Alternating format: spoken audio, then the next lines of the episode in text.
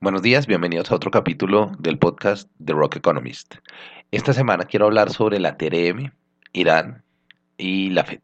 Pues realmente eso todo va a tener un impacto importante en la tasa de cambio en Colombia. Entonces esta semana han pasado cosas importantes en ambos frentes. Lo que venía pasando con la TRM era que básicamente estaba dependiendo del comportamiento del dólar que se venía fortaleciendo y pues la correlación con el petróleo se había roto un poco. ¿Qué quiere decir? Que esa correlación era que cuando subía el precio del petróleo caía la TRM porque aumentaba la entrada de divisas al país, lo que hacía que fuera más, más barato el dólar, es decir, caía su precio, que es la tasa de cambio. Eso suele mantenerse en general durante ciertos periodos de tiempo, pero ninguna correlación ni volatilidad ni tendencia en una serie, que es algo que yo digo siempre a mis alumnos en clase, em, no son constantes. Entonces, eh, siempre hay hechos y cosas que cambian estas tendencias. Esto venía pasando desde hace por lo menos dos meses. El dólar fuerte estaba primando sobre las tendencias de, eh, del petróleo. Pero entonces, ¿qué ha pasado esta semana? Pues que esta semana tenemos algunos cambios importantes como en el, en el discurso de la Fed y tenemos también escalamientos con Irán, lo que está haciendo que para efectos de nuestra tasa de cambio, el dólar eh, básicamente todos tengan un efecto revaluacionista en nuestra tasa. Es decir, todo tenga un efecto donde el peso se fortalezca, el dólar se debilite. ¿Qué quiere decir esto? Quiere decir que básicamente lo que está pasando es, eh, veámoslo por partes. Lo primero es, hablemos del petróleo. Se ha escalado el conflicto con Irán. Se ha hecho, se ha hecho más fuerte el conflicto entre Estados Unidos e Irán.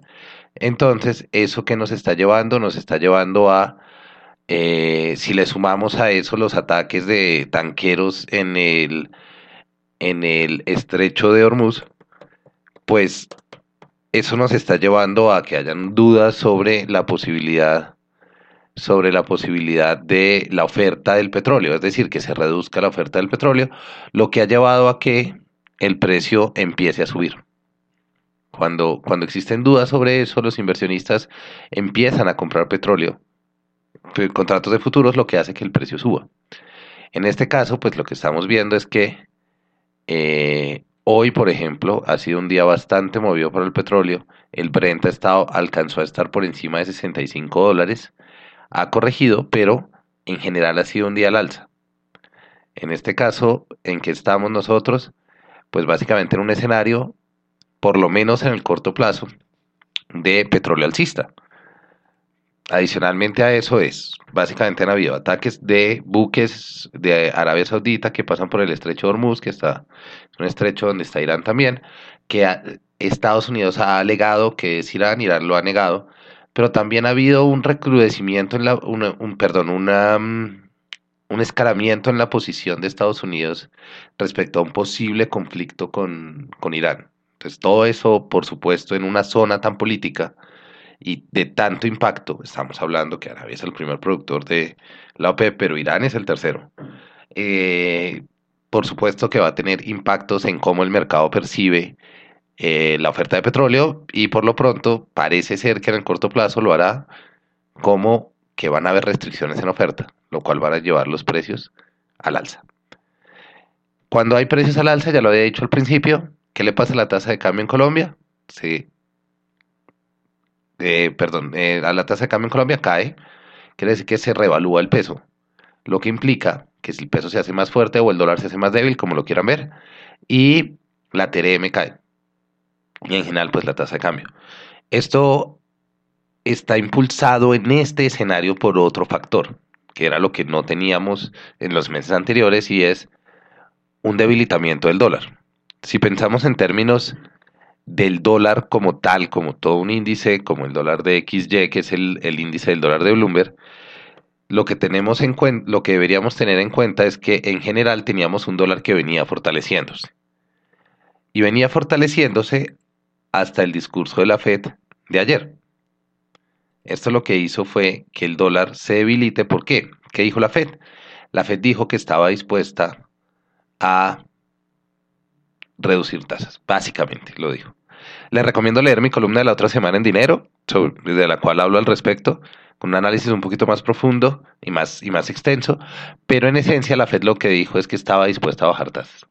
Eso disparó la probabilidad de la reducción de tasas a la reunión de julio y lo cual debilitó el dólar. Entonces, ¿qué pasa si se debilita el dólar? Pues la TRM se mueve en el mismo sentido, a diferencia de lo que pasa con el petróleo que se mueve en sentido inverso. Entonces, si la correlación es positiva y ambos van para el mismo lado, tenemos dos fuerzas que se alinearon esta semana y en lo que va, en lo que va terminando la semana, por lo que será súper importante hacerle seguimiento a estas dos fuerzas y el efecto que tiene la TRM. En ese momento, pues, la TRM está bajando, la, perdón, la tasa de cambio está bajando. Entonces, es muy importante saber que ya estamos, por ejemplo, por debajo de 3.200. Todo, este, todo el día de hoy, si bien abrió a 3.197, alcanzó a estar por encima de 3.200. Eh, ha estado negociando desde las 8 y media hasta ahora por debajo de 3.200, muy por el promedio de 3.185 pesos. Entonces, eh, creo que es importante hacerle el seguimiento a todo este efecto y ver qué pasa con estas dos fuerzas, cómo siguen afectando. Entonces, por un lado, el dólar se va a seguir debilitando, por el otro el petróleo va a seguir subiendo, porque ambas deberían tener un efecto que si están las dos alineadas, es un efecto importante de reducción en la tasa de cambio. Entonces, eh, pues eso era lo que les quería traer hoy. Mi nombre es Gregorio Gandini, muchas gracias por oír el episodio de esta semana. Pueden seguir mis informes, el Market Update, todos los lunes en www.rock-economist.com. Tres tres datos que seguir cada semana. También me pueden seguir en Twitter, Rock Economist 1, donde también muevo mucho es la información, y leer mis columnas todos los miércoles en dinero. Muchas gracias, que tengan un buen fin de semana.